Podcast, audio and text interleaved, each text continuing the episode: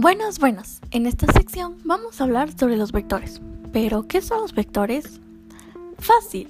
Como nos dijo el tío Sandro en una de sus clases, estos son segmentos de recta que se caracteriza por tener magnitud, dirección y sentido.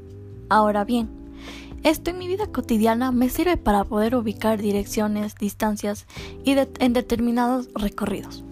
Con el uso de los vectores puedo determinar la distancia que recorro desde la casa hacia la escuela o desde la escuela hacia el parque y así en distintos ejemplos.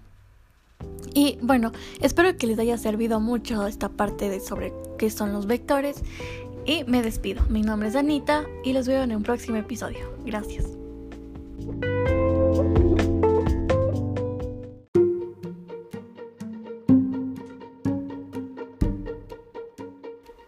Buenas tardes, tío Nikki. ¿Cómo está? Espero que estés súper bien. Hoy le voy a hablar sobre qué es ciudadanía para mí en mi vida. A través de esta materia me ayudó a ver el país de una manera distinta, ya que al ser una ciudadana debo respetar los derechos y deberes de mi país. Esto me ayuda a ser mejor persona, ya que también ciudadanía me ayuda a entender el verdadero sentido de qué son los componentes del Estado, entender para qué sirven las Fuerzas Armadas, navales, aéreas y terrestres, la policía, etc.